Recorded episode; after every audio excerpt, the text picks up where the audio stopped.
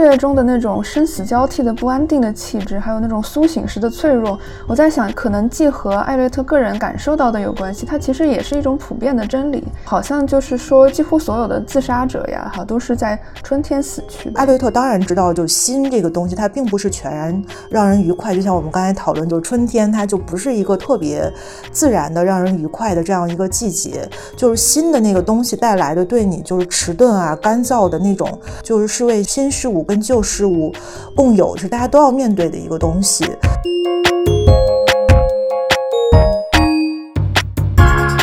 那时候怎么说？刚刚改革开放不久嘛，那个社会变化特别大，而那个时代的那个诗歌的风气呢，是比较强调一种包容性，希望能够通过诗歌写作去回应这个非常变动的、非常复杂的一种时代生活。所以艾略特那种语言方式啊，一方面非常敏感、非常复杂，另一方面又能够多方面的经验展开。所以他的这种语言方式，我觉得对那个时代年轻的人、对年轻诗人来讲特别有吸引力啊。就艾略特是像一个工具箱一样，有很多那个应手的工具。帮助你去处理纷繁复杂的现代生活。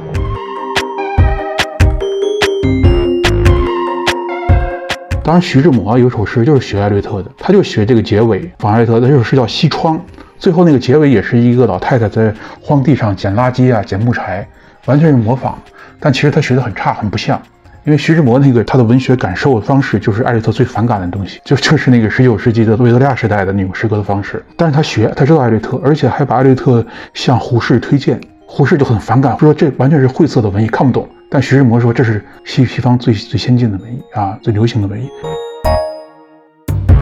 欢迎收听跳岛。我们今天想讲一位充满矛盾的诗人，他为自己选择了一种循规蹈矩的外部生活，戴着圆顶高帽乘地铁上下班。然而在诗歌当中，他不但于探索灵魂的未知之地，无论那是村庄、荒野，还是狂暴的大海。他的名字如雷贯耳，但是一层神秘的迷雾似乎总萦绕在他的作品和人生之上。四月的最后一周，我们想要聊一聊作为诗人、批评家和知识分子的艾略特。本期跳岛，我们请来了两位嘉宾，分别是诗人、批评家和学者江涛老师。跳岛的朋友们，大家好啊，我是江涛。以及学者《艾略特传》的译者徐小凡，跳岛的朋友们，大家好，我是徐小凡。首先就想请两位分享一下阅读艾略特的一个个人经历吧。你们最初接触的作品是什么？印象怎么样呢？我今天是作为一个艾略特当年的读者来参加今天这个讨论的啊，因为我从来也没有专门研究过艾略特，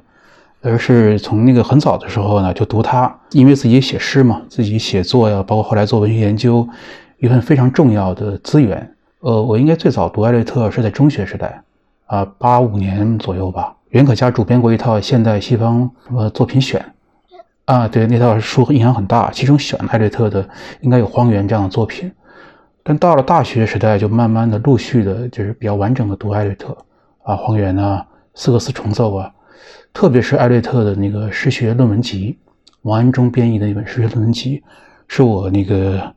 大学时候非常钟爱的一本书，因为那时候书不像现在看起来很方便嘛，都是图书馆借来的，所以在自己的本子上大段大段抄艾略特那些金句。艾略特的那个语言非常好，所以当成那个现代诗歌的一些金科玉律那样去理解、去消化。就那个时候对我对我影响特别大，因为我大学时代是九十年代初期读的啊。那个时候怎么说？刚刚改革开放不久嘛，那个社会变化特别大，而那个时代的那个诗歌的风气呢，是比较强调一种包容性，希望能够通过诗歌写作去回应这个非常变动的、非常复杂的一种时代生活。所以艾略特那种语言方式啊，一方面非常敏感、非常复杂，另一方面又能够多方面的经验展开。所以他的这种语言方式，我觉得对那个时代年轻的人、对年轻诗人来讲特别有吸引力。还有比如他那个戏剧独白的一些体式啊。还有对于那个不同类型的经验，文学的、非文学的、城市的文化的经验的那种组织，还有那个像他是个拥有那个智性和感性的不断的一种组织和穿插，这些方式呢特别好用。那个时候感觉，就艾略特诗像一个工具箱一样，有很多那个应手的工具帮助你去处理纷繁复杂的现代生活。所以，如果熟悉当代诗歌的朋友知道，现在有一个所谓九零年代诗歌的一个概念。就九十年代的诗歌是有一种特殊的风格和气质，比如非常强调那个叙事啊、啊抒情啊跟思辨的那种融合，他追求一种复杂性、经验的复杂性。那这种风格的这个形成呢，我想跟艾略特的影响是有一定的关联。呃，另外，我觉得还是从个人来讲，我非常喜欢艾略特的批评。因为他的批评是非常迷人。怎么讲呢？不是那么多的理论性啊，不是非常理论化，而是写的好像看起来是比较平易的，但是相当的睿智，有一种对人、对语言、对历史的那种洞察力。所以他写的那个文风很洗练、很干净，但是往往是能触及一些关键问题，呃，打开你的那个固化的印象。比如你对一个文学有一个理解，他告诉你不是这样，而应该是什么样，然后给你提出一个非常纵深的一个历史理解。这篇文章也是，我觉得我非常喜欢啊。所以后来呢，我还主动模仿过这种文风，那个当然模的学的也不像。所以后来我在从事一些当代诗歌批评，回忆起来呢，还是说当年读艾略特呢，好像是确定下来、确立了一个还不错的起点啊，就是那个起点是对的。是比较正派的。我是从一个普通读者的角度，可能从一开始都根本不是一个读者。我对艾略特这个名字开始熟悉，也是上中学的时候，但是完全是通过流行文化，就那个音乐剧《猫》开始才知道这个名字。特别是它里面那个《就 Memory》那首歌，我当时非常喜欢。然后后来才慢慢上大学了，才接触到艾略特的作品。呃，因为我读的是英语系，所以可能从一开始的接触就是，呃，在通过英文。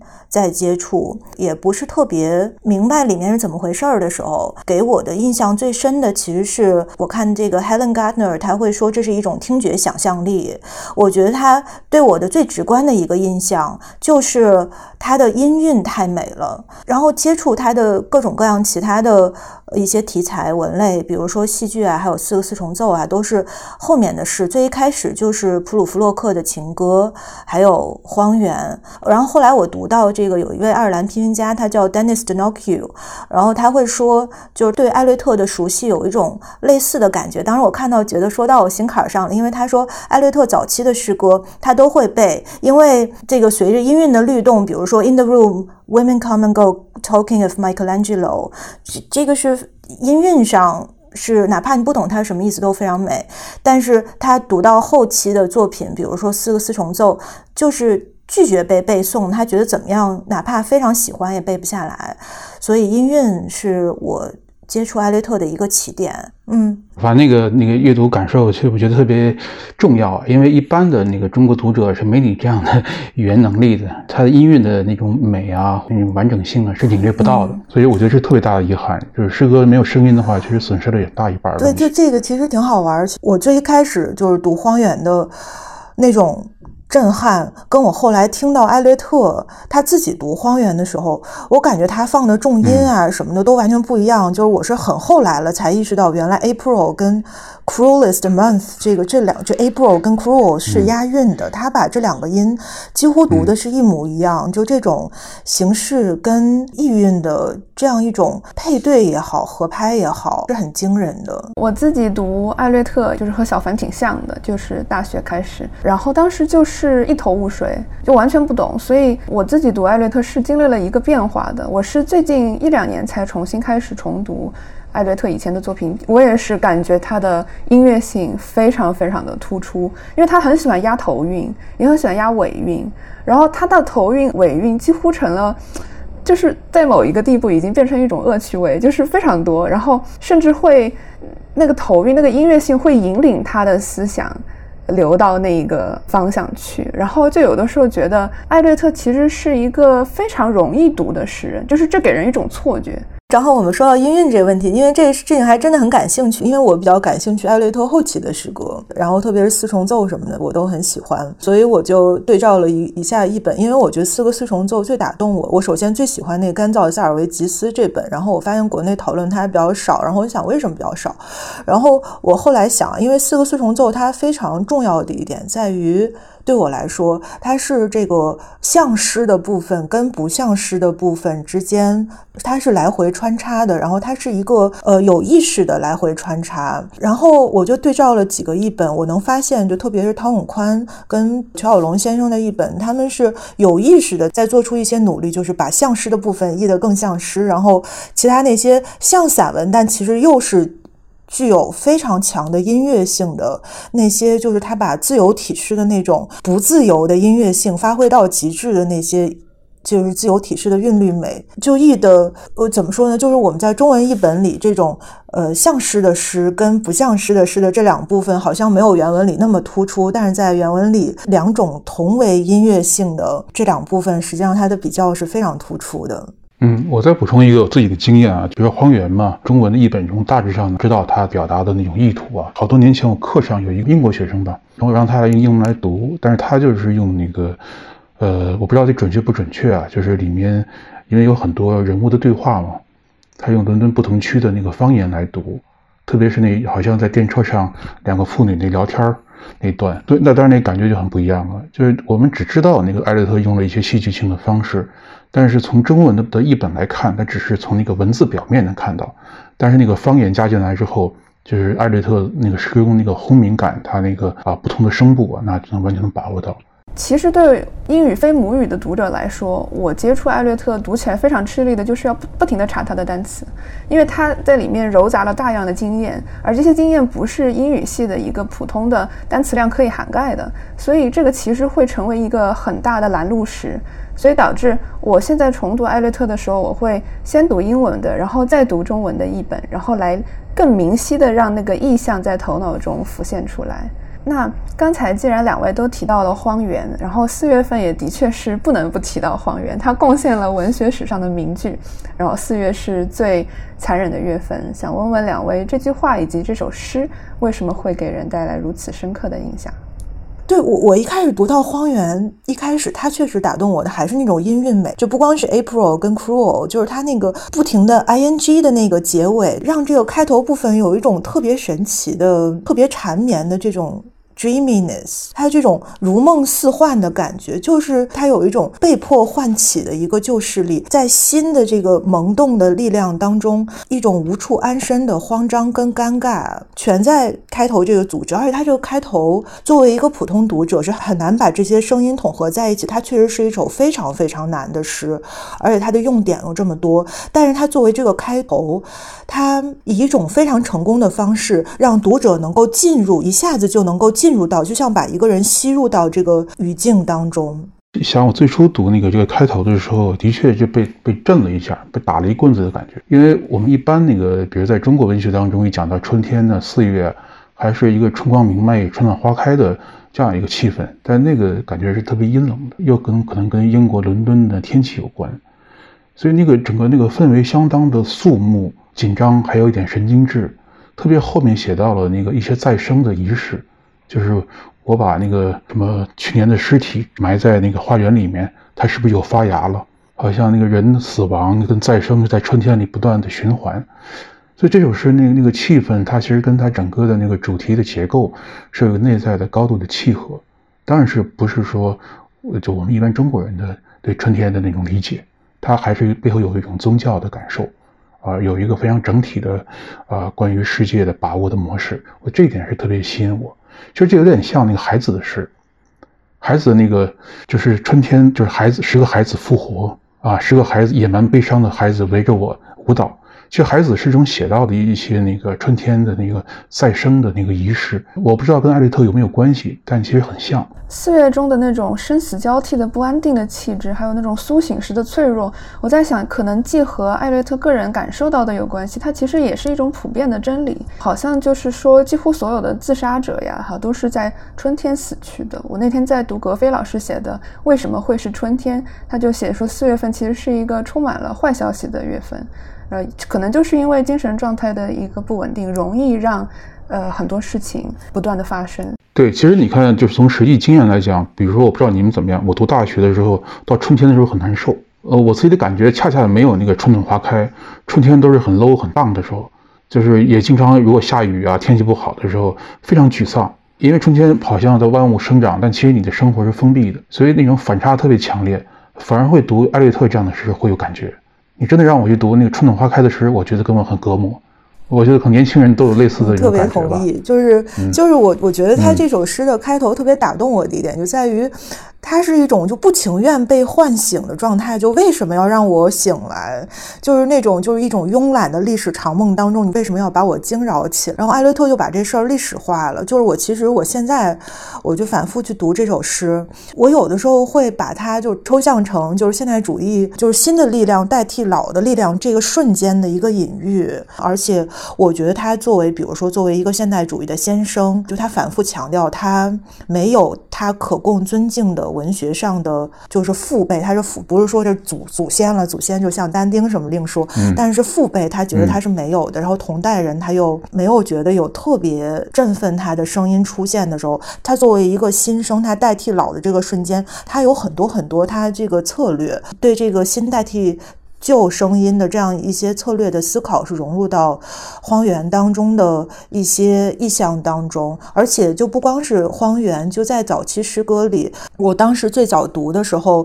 我非常喜欢序曲的最后一部分，就是它就忽然间变得就从一个很冷峻的午夜的肮脏的街道，忽然转移到了一种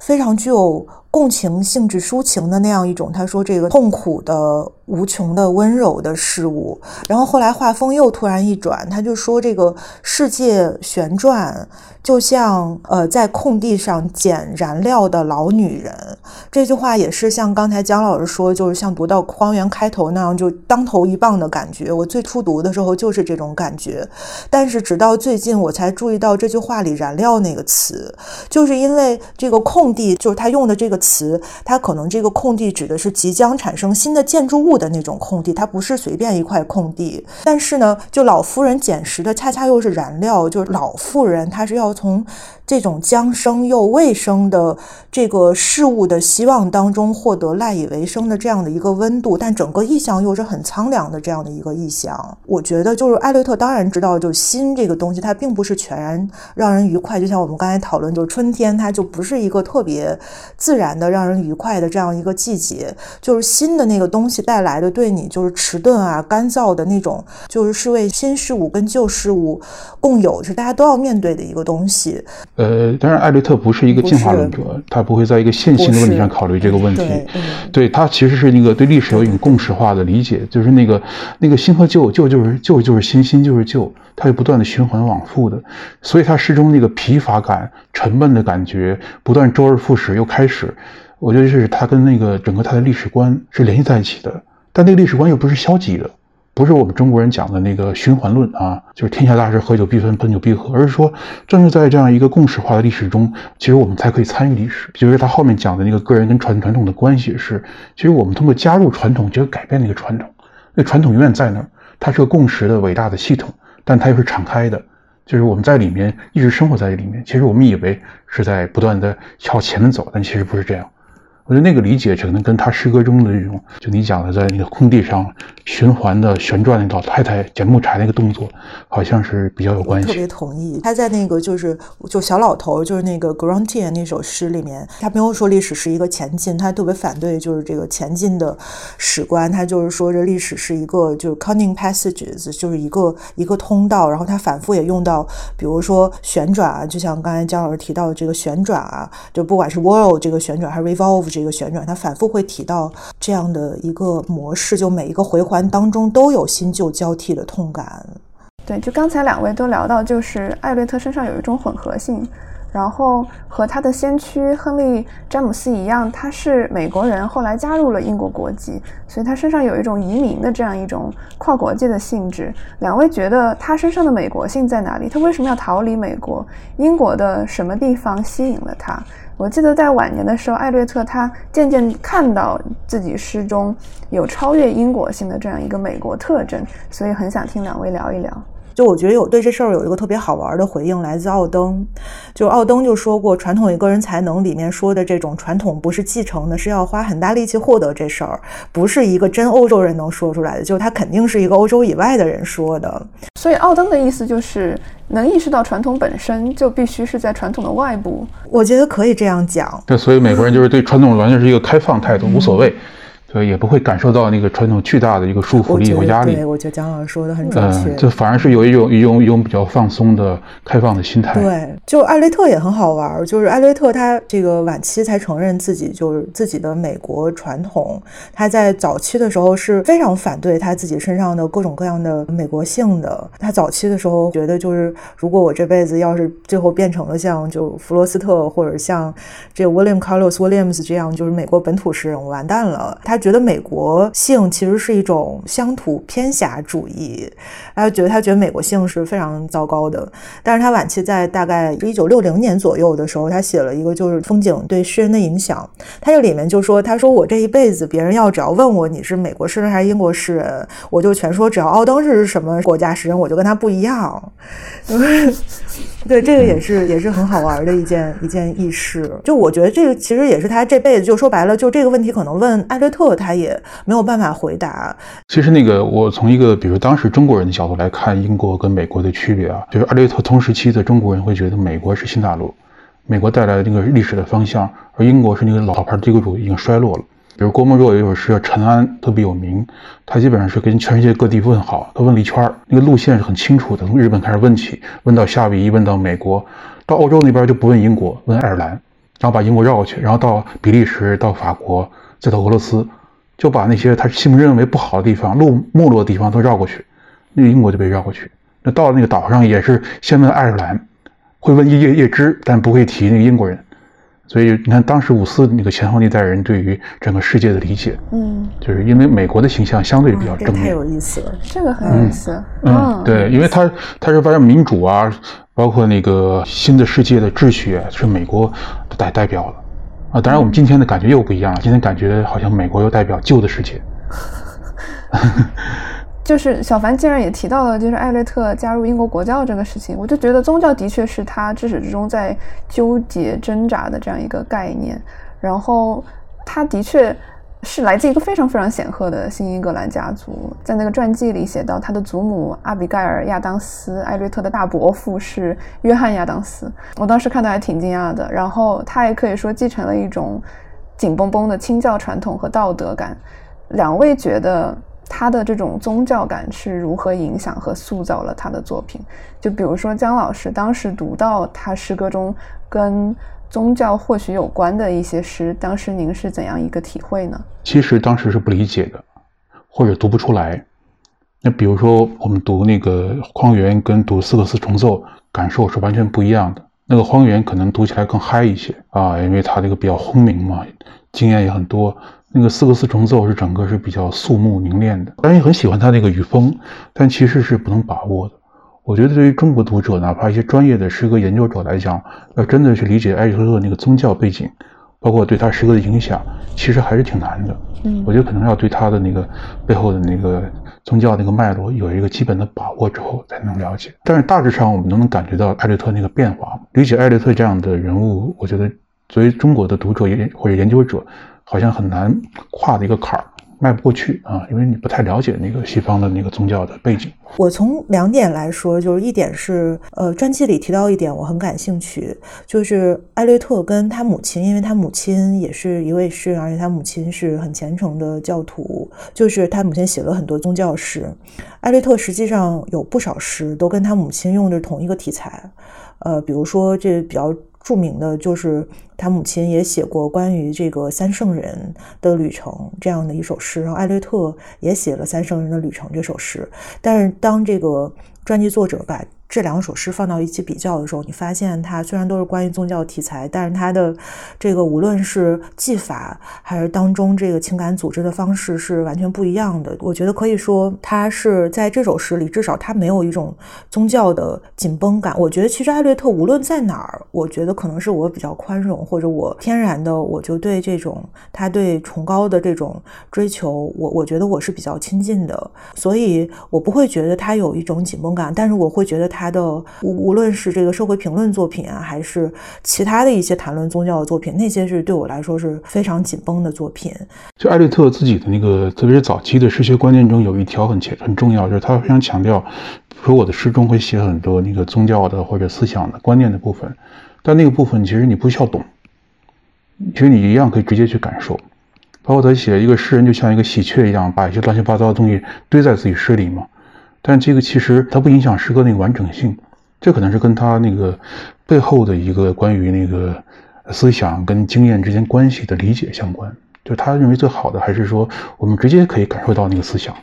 而不是通过那些中介嘛。这是艾略特早期最核心的一个史学观念。我们可以像闻玫瑰花一样去闻到一种思想。嗯，就如果你没这个能力的话，你就不称其为一个特别牛牛的好的诗人，特别一个现代诗人应该有这样的抱负。嗯，但是他这个后面有一个很长的关于那个英国文学的一个理解嘛，啊，从那个邓恩啊，一直到浪漫主义，再到他们这一代，所以那个我觉得是是艾略特的一个雄心所在。所以你看，比如《荒原》这样的作品非常难吧？呃，你你看注注解也不一定完全能看明白，但其实其呃呃，但其实他也说你注解可以不看，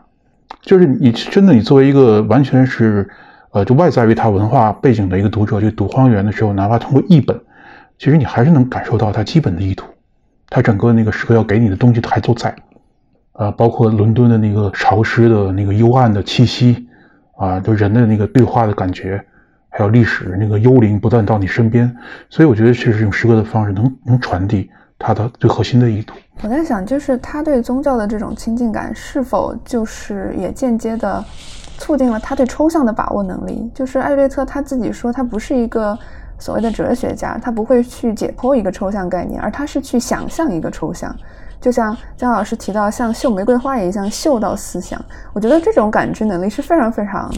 少见的。反正我在读的时候，我觉得对我自己的对抽象的想象力是一个很大的挑战。当然，我觉得是艾略特对自己的一个期许吧。一个典范的诗人对他而言还是但丁，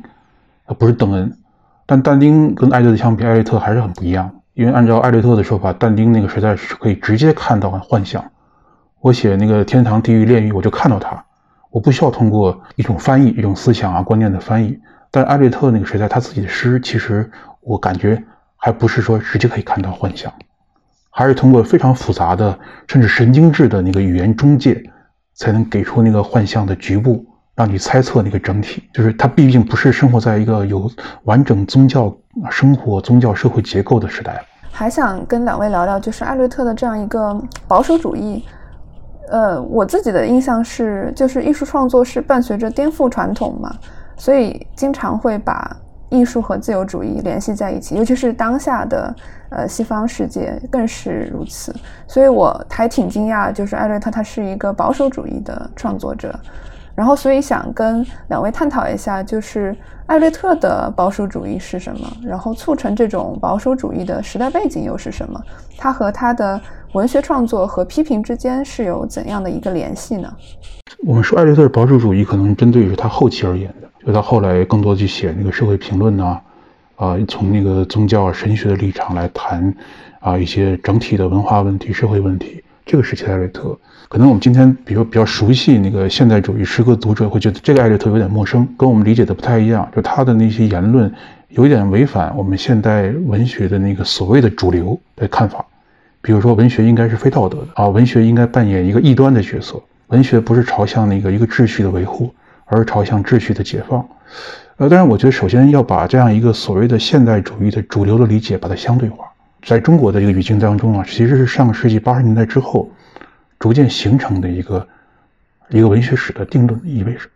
但是我们如果检讨西方现代主义的那个不同的展开的向度的话，可能它没那么简单。我觉得艾略特就是前期后期看起来有变化，但它核心的东西还是一样。比如前期的艾略特刚才讲到他追寻那个感受跟观念那种结合嘛，其实这个背后还是在追求一种。就是人的经验、人的思想跟生活之间的完整感、完整性，而他讲这个其实直接是批评浪漫主义的。浪漫主义也包括西方个人主义文化、工业化、民主化导致的那个文明整体的某种呃瓦解，包括那个社会秩序的紊乱。所以早期艾略特在美学上回应这个问题，他后来那个现在英国国教之后不断传谈传统啊、谈文化，看起来好像在谈文学之外的问题。当然，我觉得他后期对于文明的那个整体性、文化对于一个社会的内在的支配性的理解，是跟他早期的那个文学理解实际是一脉相承的。就是前面艾略特跟后面艾略特其实不是两个艾略特，而是一个发展的关系、扩充的关系。只是因为后来他谈太多那个文化、文学之外的问题了，所以我们觉得陌生。但背后那个逻辑，我觉得还是针对着西方整个近代以来的文明、近代的社会。而这个保守主义其实也是挺大的一个潮流，也不是艾略特一个人，因为他的美国的老师不是白彼得吗？白彼得那个新人文主义就是在反这个卢梭以后的这个西方现代文化的。这个保守主义，我觉得还是一个对那个西方近代以来产生的很多社会问题的一个本能的回应。它也是在西方现代性的一个结构之中。包括艾略特的同代人，像嗯，维夏兹，虽然跟艾略特不一样，但基本上都是我们广义的那个新批评的很核心的成员。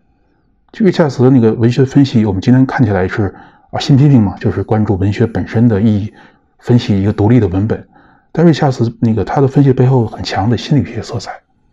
就是他认为一个文学就是很多不同的冲动的一个组织。一首好的诗歌就是能够把不同的类型的冲动给他一个很好的安排。这样是有好事，这就是新批评那个反讽张力的观念，但是他用心理学来解释。瑞恰斯为什么谈这个问题呢？他其实就回应的就是西方社会那个价值紊乱，特别一战之后那个整个乱七八糟的，没有一个中心，大家被各种东西驱使，这种社会的混乱、文化的混乱，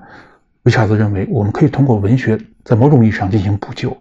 所以他们的一个方法就是保守保守主义特点就是把社会的问题、政治的问题放在文化层面去讨论。把它转化成文化的一个解决方式，我觉得这是他们最保守的地方。所以雷蒙德·威廉斯就说：“你看这个瑞恰斯他们这代人，一看看起来他们是要想通过文学去去进入那个社会，回应社会，但他的方式恰恰是把文学封闭起来，因为他们不会关心真正那个社会经济政治结构的变化问题，而是把这些压力挪到文学中、文化中去解决。我觉得艾略特可能在这一点上跟瑞恰斯有一点相似。”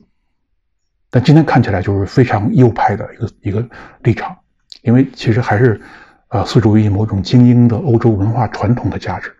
而不去考虑阶级的问题，包括不同种族的矛盾的问题，这可能在他们的视野之外。因为艾略特在晚期写了。一个是基督教社会主义，然后再就是文化定义札记，就是他在这文化定义札记开头，就是会说这个 culture 文化这个字，开头就说文化这个字其实是跟耕植，他是特别着重的运用了文化这个字耕植的含义，然后同时又说定义是把文化单独圈出来，它有一个范围，是把它跟其他东西之间相互做了一个区隔，因为定义有一个意思就是划定边界，对它它是什么不是什么。我我觉得这个是，呃，我想从两方面来说吧。然后第一个，呃，方面就是他在做这些对于呃社会文化思考的时候，并非不去考虑这些大的社会政治背景，就是他也去思考帝国。他编那个标准杂志上，他写了很多，就比如说类似于反对，就是那个叫 National Trust，就是英国把很多那个私人的大宅邸国有化的。这样，我们现在都觉得很好，把它们变成国家公园。这个他当时是非常就特别反对这事儿，然后当时出很多政策，他也会反对。然后他主持那个费伯出版社，在大概四五十年代，我当时看过那个单子，我都震惊了，出版过很多关于什么水土流失啊、土壤流失这些东西。就他当他后期其实是非常非常关注土地这个问题的。然后这其实都跟他的一系列关于这个文化的思考是相关的，因为他比如说看了一战，包括像两战之间这样一个。人类文明的一个，在他看来是一个悲剧性的、无法挽回的走向之后，他所做他所做出的选择其实是向内收缩，是向内收缩到了一个他所最熟悉的一个欧洲中心的这样一个传统之内。二四年的时候，他说：“这我特别支持帝国。”但是到了后期，他就认识到帝国他会给这个当地的这个被殖民的人民带来很多残害的时候，他仍然认为这是一个就是。虽然它很糟糕，但是它是一个很必要的事情。包括他对于这个犹太人的反感，包括他在三三年说自由思考的犹太人都让人讨厌，其实也是关于他们的就不在地性。在文化定义杂记里面，他说过一句让人啧舌的话，他说：“对于世界上的大部分人来说，就是待在他们生下来的那那个那个地方，一辈子待在这儿就是他们最好的选择。”你就很难很难想象一个说白了，他自己是一个就是可能是世界上二十世纪最著名的。一个移民作家，然后一个最著名的世界主义者会说出这样的话来，然后包括他特别主张一个小国寡民的一个呃基督教这个教区的一个小的一个社群。这都是他晚期就是各种各样的收缩的这个迹象的体现。他作为一个批评家，他是一个他需要随时随地做判断、做选择，所以这一系列对于判断跟选择，或者是偏见、固执，其实也关联到他对社会关于。呃，社会、政治、经济、文化这些方面的一些偏见、固执、选择、判断，只不过或许他在诗歌方面，他的这些偏见、固执、选择、判断是很有说服力，但在其他方面可能未必有那么大的说服力。就是那个加略特实际上是一个特别雄辩的人，就是他的批评也是很雄辩的。小凡刚才讲，他会做一些选择，一些自己的构造，包括他对那个，比如说英国文学的那个历史的理解，邓文呢、德莱顿的这样理解。好像也是他自己造发明出来的。十七世纪的英国文学是那样的吗？德文是那样的吗？不一定。我因为不是特别熟悉，但是也看到一些材料，就是他其实的构造性非常强，他是非非常强有力的发明出一个传统来，就为自己的文学立场服务的传统。那这也是跟他的自己对传统的理解是相关的啊。如果就是他的那种理解放在那个真正的那个学院派来看的话，可能是漏洞百出的。我觉得这种例子其实特别多。也包括中国的诗人，像费明啊这样的非常呃非常厉害的诗人，他也有自己对中国古典文学的理解，但是也是他自己的一个一个设计一个构造。我觉得好好的诗人可能都会在这方面非常强有力啊，非常雄辩。而且他关于邓恩，他前后做出过截然不同的评价。他最一开始的时候，就像这个姜老师说，就是这个有的时候是说邓恩是这个作为情思分离的象征，有的时候又认为他代表了这样一种情思分离的传统，就是也是依据他不同时候的论辩的需要来，嗯，做出了一些调整也好，或者前后矛盾也好。对，这个可能跟刚才讲到的他后期的那个宗教立场有关系，因为他早期的时候会觉得邓恩那样的一种观念跟感觉之间的那种联络是很不错的，已经很好了。但其实他后面会说，其实那种联络还是一个在一个怀疑主义、心理主义盛行的时代产生的，因为还是不自然。其实写写多了还是不自然，但反而会更多去看但丁。我觉得这跟他后期的那个宗教立场是有关的。确实，他说的那个问题也对。比如说，那个邓恩的诗中的那种玄学派的技巧，是不是真的观念跟感受有一个很好的结合呢？我们看到恰恰是分裂，在分裂中努力建立关联。比如他说的那个什么，一个白骨的手手腕上缠缠着一个什么金色的手镯，其实是非常奇怪的，给人感觉。通过那个非常强烈的一种印象的感受的冲击，让你去建立那些关系。但其实这是有一点未闻造情，其实有点卖弄技巧。而且这是现代诗歌的一个特别大的问题，因为很很多人学这套嘛，所以就有很显示出那种智力的冗冗余特别多。很多诗人学艾略特学的不好的样子，就是特别炫技，就不断的玩弄这些技巧，导致的恰恰是那个感受的那个分解，感受的缺乏一种整体性。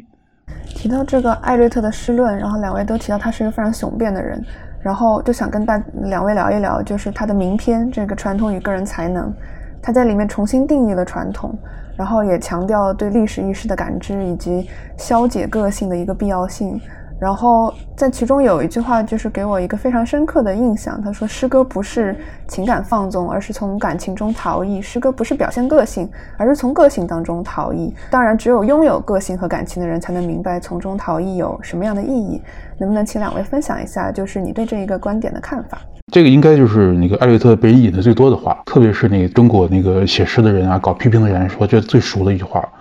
但是这个话呢，确实不能够断章取义。你如果把它抽象出来看，就好像艾略特是一个反抒情的诗人，就是诗歌不应该有个性，应该写什么共性之类的。呃，诗歌应该压抑抒情，应该写一些理智的东西。但其实就刚才就是你讲到的，其实后面还有半句呢，就是是真的有个性的人才能够逃逸出来。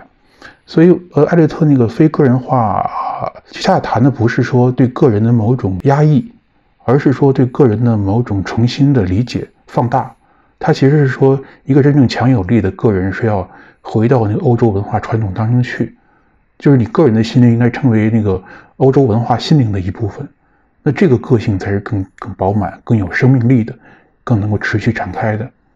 而且他还有一个表达，就是说在写诗的时候，那个个人有点像一个白金丝一样，那个比喻很有名嘛，就是你是不动的，你是不变化的，但是你作为一个催化剂，是让你周围的那空气产生剧烈的化合。所以在这个意义上，那个非个人化又指的一种写作的方法，让不同的经验、不同类型的语言啊，还有观念跟感觉，在你这儿产生一个化合作用。所以这个又跟我们简单说的那个啊，不去抒情啊，反个人主义、个人、个人、个人呢，又不大一样。所以这些话应该放在他自己的论述的脉络中去理解，我觉得这样可能更恰当一些。就我也是把它从一个上下文当中去理解的。我自己个人感觉，非个人化视觉它有一个特别具体的一个背景，就它有一个敌人，或者它有一个对话的对象。它其实是像王尔德说的，就是他选择他敌人的时候是非常审慎的。因为刚刚提到，就是他的就不管是这个对父辈的这个浪漫派的焦虑也好，还是他这同柴诗歌界这些同柴，其实他这同柴或者这个之前颓废派，或者像他当时这个大概是一九一零年左右，这个时候比较盛行。型的像这个什么呃，Rupert Brooks，他们这些人就是乔治五世时代这些诗人，他们写的就是还是浪漫派那一套，而且是更精致的浪漫派那一套，什么大自然啊，什么中产阶级思绪啊，就是抒情啊这些东西，不是说这些东西不好，这些人也都是很有才华的诗人，但是他就觉得这里面就是呃，不管是这个大自然啊、风景啊，呃这些东西。说白，这里面就不够当代，他们的这里面的诗性或者说诗歌的创造的转换的这样一个资源已经枯竭了，所以他就另辟蹊径去写一些不太成诗的东西，去法国，去波德莱尔那儿，去这个拉弗格那儿寻找另外一套就写成诗、写不成诗的东西的传统。就非个人化也是这样，就是他的对话对象其实是前面这一些，就是说什么呃，emotion recollected in tranquility。他晚年说这他早期的这个非个人化。传统是有一个虚张声势的。成分在，但是当时在他的那个就是此时此地生产非个人化诗学情境，它是一九一九年连载的两篇文章，就是必要的。不管是当时熟悉这个浪漫派，还是熟悉呃乔治五世时期的这些呃英美诗歌的读者来说，读起来就是当头棒喝，但又非常合理的感觉，就是实际上是感性的重新组织的一种方式。你刚才小凡讲的这个特别重要，其实那个时代就这种话是非常给人当头棒喝的感。感觉不是他说的漂亮，而是说他在特定的时候说出了非常准确的说出了文学经验方式的一种转变，而且那是普遍能感觉到的。包括艾略特这个文章在中国的诗歌中也引起很大的一种反响。三四十年代其实也是因为他也切中了当时中国诗人面对的问题，比如说那个四十年代三十年代末，徐迟就讲啊抒情的放逐是因为战争嘛。战争到来，大家不要抒情了。但他那个核心的那个文本还是艾略特这来的，就是战争只是我们的现在生活那种混乱的极端的表现而已。所以在这个时代，我们整个那个诗歌的感受方式是应该有一个强的当下性，无论是放逐抒情啊，还是个人的逃避，都是在这个意义上理解。反正不能够把它变成一个原原理，就当成一个文学概论式的东西，那样是万万要不得的。我感觉就是艾略特他自己。做的一个非个人化的一个手段，其中之一是虚构性，就是他会虚构一些人物，然后通过那些人物作为容器来传达自己的想要表达的东西。这个其实让我想到，他现在这个观点，其实对于当下的西方的一些身份书写也是非常适用的。就是身份书写过于追求个人化，在个人中追求一些客奇的经验，而反而失落了一些。就是对更持久、更普世的情感和秩序的一种追索。我觉得，的确，这些观点要放在更大的背景之下，才能够发挥出更大的一个作用，以及释放出它原有的能量吧。想问问两位，中国现当代的诗人是从什么时候开始接触艾略特的作品的？以及哪些诗人受艾略特的影响最深呢？艾略特进入中国的这个文学的视野，其实非常早。大概二十年代、三十年代、二十年代就开始谈艾略特。刚才小凡提到艾略特那个小老头那首诗，那首诗是哪一年的？呃，那首诗就小老头那首诗，他本来想当做《荒原》的这个前传的，所以他在差不多是一九九年左右的时候。因为为什么说这个话题呢？因为当时徐志摩有首诗就是学艾略特的，他就学这个结尾啊，仿艾略特的这首诗叫《西窗》，最后那个结尾也是一个老太太在荒地上捡垃圾啊，捡木柴，完全是模仿。但其实他学的很差，很不像，因为徐志摩那个整个那个他的文学感受方式，就是艾略特最反感的东西，就就是那个十九世纪的维多利亚时代的那种诗歌的方式。但是他学，他知道艾略特，而且还把艾略特向胡适推荐。胡适就很反感，胡适说这完全是晦涩的文艺，看不懂。但徐志摩说这是西西方最最先进的文艺啊，最流行的文艺，因为徐志摩跟英国那个圈子接得比较近嘛，就是大致上他的那个交往的范围可能跟艾略特有所重叠啊，包括罗素啊什么这些人。二十年代，我觉得后来就是那个关于艾略特的这种讨论啊，意见是非常多，可能比较著名的就是叶公超，还有他的学生赵罗蕊。叶公超那个写了很多介绍艾略特的文章，赵罗蕊忆荒原。这同时，他们那代人就是大概我们今天讲新月派那代人吧，就不少人都是学艾略特。呃，学的最像的是那个孙大宇，当时那个清华四子之一吧，孙大宇，他有首诗叫《自己的写照》，他在美国写纽约的，就写纽约城市，就写那个城市的非常混乱的、轰鸣的那个生活经验，那个就是完全是照荒原去学的啊，就学荒原这么一个作品。到那个三十年代，像我们更熟的，你像卞之琳的写作、何其芳的写作。都跟荒原有点关系。我们原来那个北大中文系的老先生孙一石老师，还有一篇特别著名的论文，叫《荒原与三十年代京派诗人》。当然，他们学的可能都是局部的，比如说就学那个荒原的某种感觉。写北平的时候也写的那个北平非常荒凉啊，非常寂寞啊，甚至也是很神秘。但是其实艾略特特别核心的东西，我觉得他们没有把握到。呃，可能。呃，能够把握到艾略特精髓的，还要到四十年代，就是到了穆旦呐，呃，袁可嘉啊，他们这代诗人，就是四十年代的这代，我们后来讲九叶派这一代，特别是穆旦，四零年代初吧，写了一些篇幅较长的那个叙事诗，完全是照抄普罗夫洛克情歌，因为普罗夫洛克情歌那个模式非常好用，我也用过那个方式，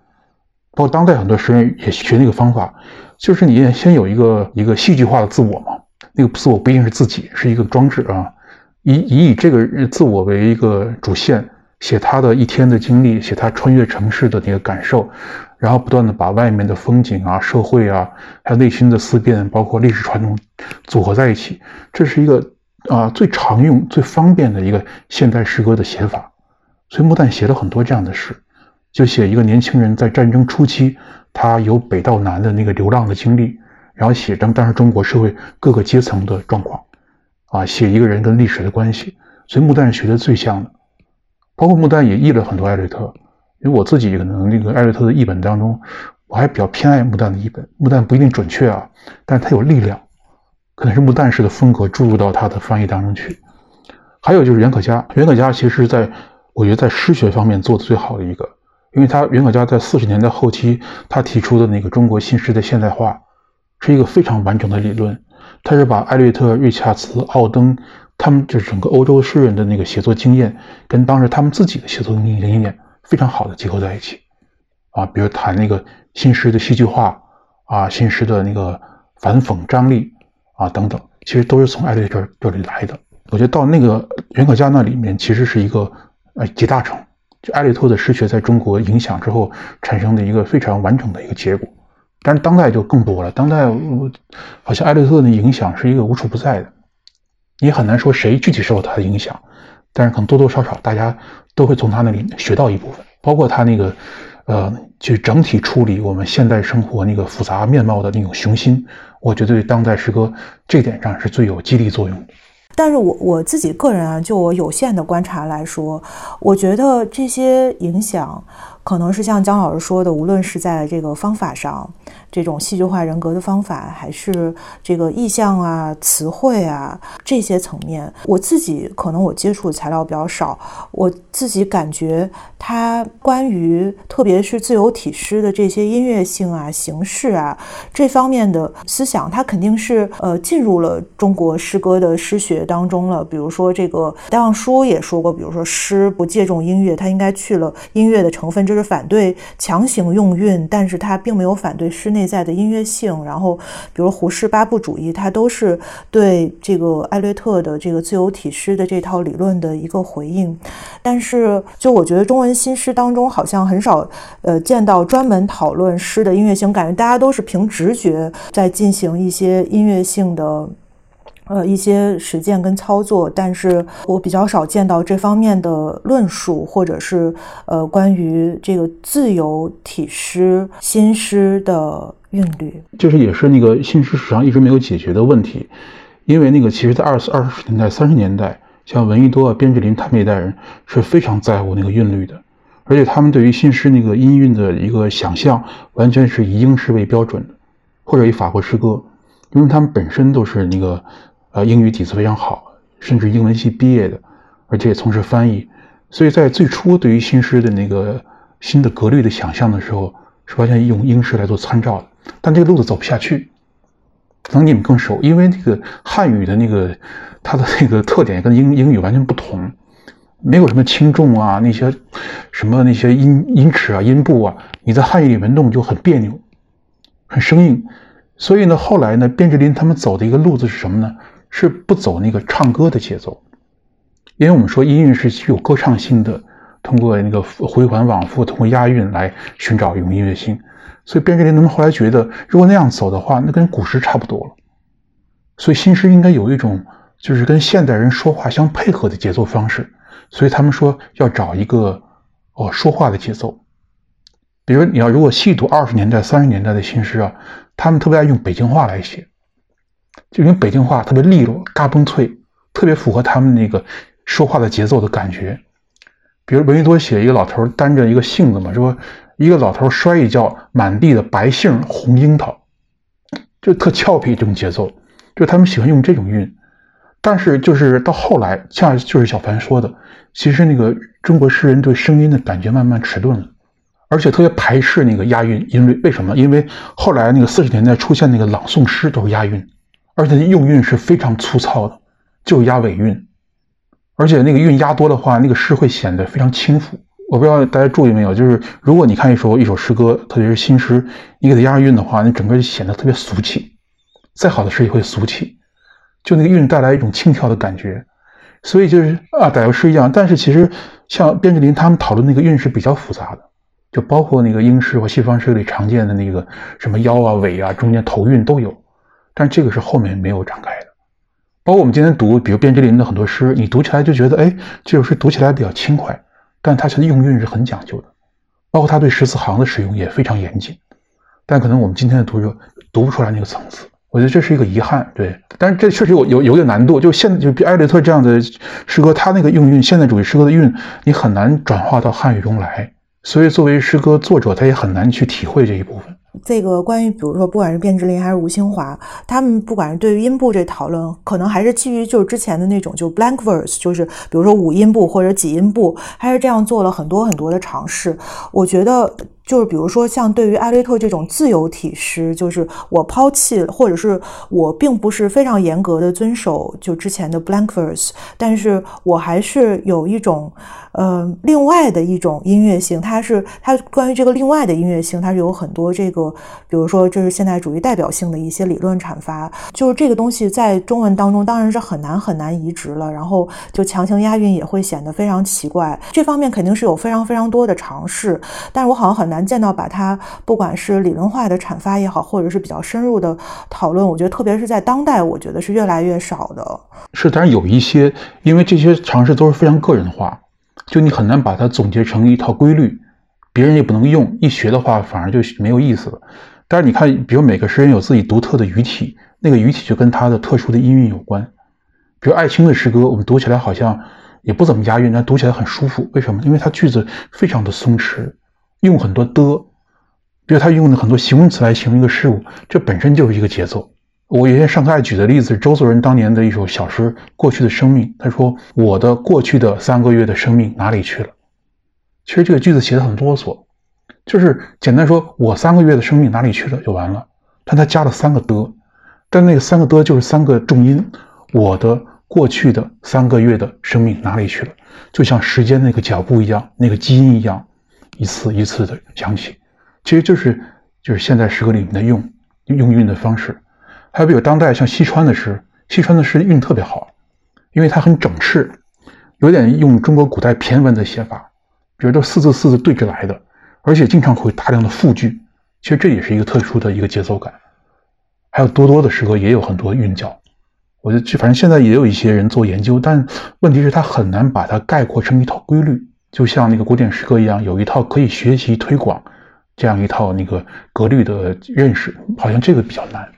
但是我想，一个成熟的诗人可能要找到自己的节奏和音音节感。这是没问题的。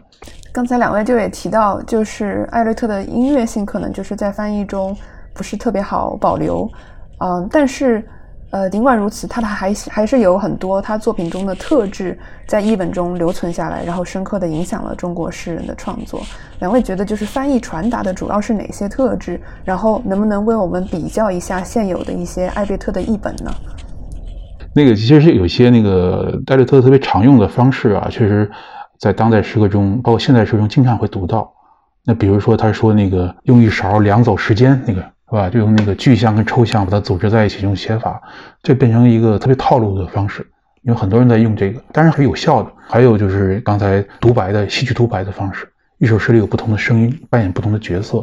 就那是特别重要的一个现代之歌的方法，而且也是也是那个可以打破那个个人中心。比如我很喜欢卞之琳的诗，因为卞之琳从来不是说，呃，从我个人出发，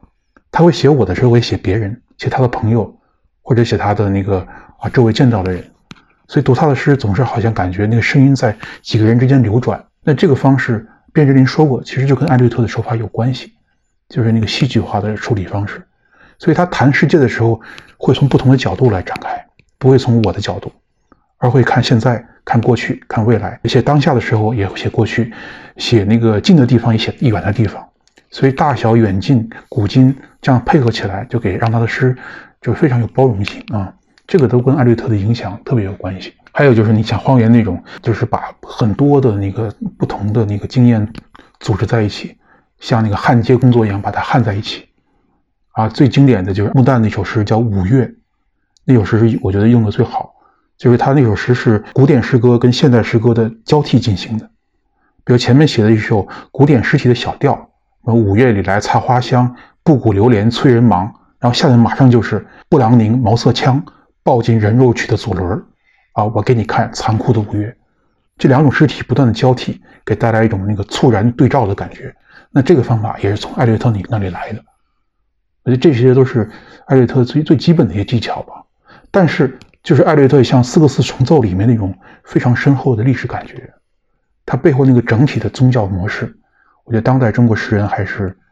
很少能够理解或者把握的，这方面是比较能少看到的。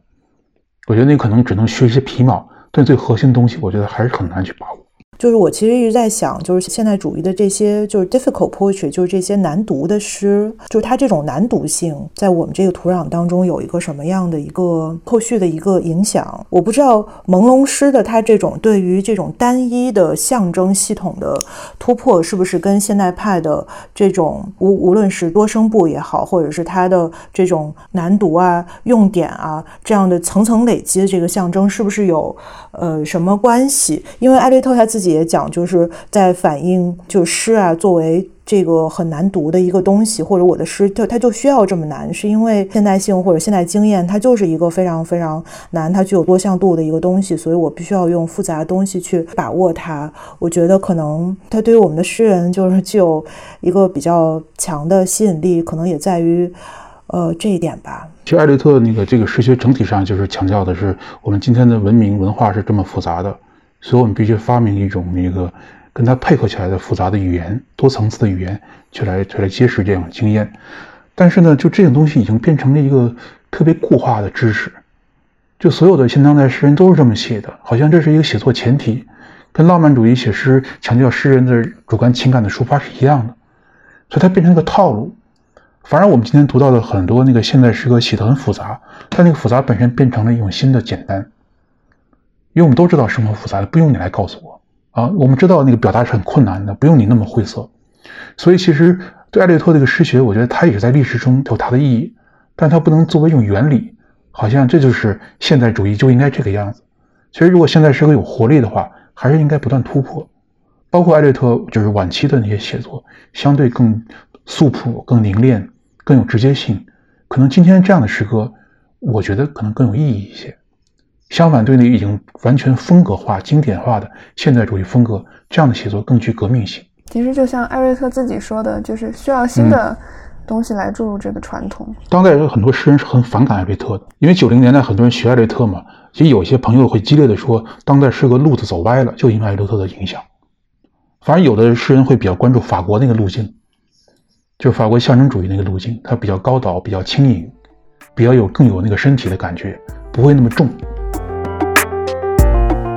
最后，请两位分享一本你们最近读的书吧。我最近这个也在重新，因为一些原因在重新看那个乔治·艾略特的另外一个艾略特的那个《米德尔马契》那个小说，就特别长，然后我慢慢慢慢把它，实际上是就是通勤的时候有声书又听了一遍。其实它也是从一个角度帮我去思考艾略特，就是。咱们今天说的艾略特晚期的这个小国寡民的这样一个社会理想吧，就是不管像这个 Dorothea 还是像这个 Caleb 他们这些精神领袖，在小说当中那种小社群当中的可见影响，是让人非常震撼。就虽然这种小的社社群可以轻易的让一个人身败名裂，但他同时也可以让精神领袖发挥他们应该有的这样一种影响。这在我们当今的社会是很难有的一个状态。那我今天刚好因为要聊艾略特这个话题嘛，今天我就翻出这本，就是雷蒙德·威廉斯这个《文化与社会》，他谈了几个最重要的词汇，其中最重要的就是一个文化的观念。文化的观念从那个英国文学史上，从十七、十八世纪直到二十世纪，它是怎么演变的？然后它跟那个整个西方社会工业化以及到来导致的一些社会结构的变化之间的关联，是一个脉络性的书，因为它一直从伯克。啊，从劳伦斯讲到了艾略特，讲到那个奥威尔，这么多英国作家和思想家放在一个系统中去谈，我觉得特别有意思。所以你看他谈艾略特的时候，就不怎么讲艾略特的诗歌，反而讲艾略特的那个社会观念、文化观念，因为他是把这些作家理解成英国最重要的知识分子，看他们怎么去回应就是现代社会的变化。所以他们讲的那个所谓文化与社会文化这个观念，就是小凡讲到的，要把文化从社会分离出来。把它画一个圈儿，用文化的力量去纠正社会的问题。其实这是整个英国浪漫主义以后一直以来的传统。你看艾略特，其实表面上他反浪漫主义，但根子里他还是延续了浪漫主义这个传统。比如说华兹华斯、克律兹他们最初的浪漫主义，可能一个核心的问题就是怎么回应法国大革命。在英国搞不了，英国这个社会不可能发生那个革命，所以他们处理的议题是说，怎么把法国大革命带来的那种社会改变的一种幻境、一种期待，把它内在化，变成内部的解放。所以他们会讲人的问题、内在秩序的问题、内在自由的问题。那这个其实对于整个英国社会后来的走向具有非常大的影响。谢谢两位老师的推荐。正是因为不愿意让艾略特成为一个固化的经典，所以我们今天这一期节目呢，就想特意为艾略特来去一个妹，然后和两位嘉宾聊了一聊，就是他的保守主义啊，他的音乐性、他的宗教感，以及非常有趣的是他和中国新诗之间的一些关系。感谢两位做客跳岛，为我们。当代对艾略特的思考注入了很多活力，也欢迎两位再来。谢谢钟大，谢谢小凡，能跟两位今天聊一聊艾略特，特别开心啊。呃，我觉得今天这个话题很有有意思，就是是要给艾略特去魅，是吧？是要打破我们对艾略特那些固化的认识。其实通过这个过程呢，我觉得艾略特是个媒介。我刚才我觉得刚才我们讨论的问题其实比较开阔啊，除了现代主义的文学，还有现代社会的问题、宗教的问题、欧洲的问题。呃，我所以觉得，呃，咱们这个聊天还是比较打开的，也是比较以艾略特的方式来接近艾略特，好吧？谢谢大家，谢谢。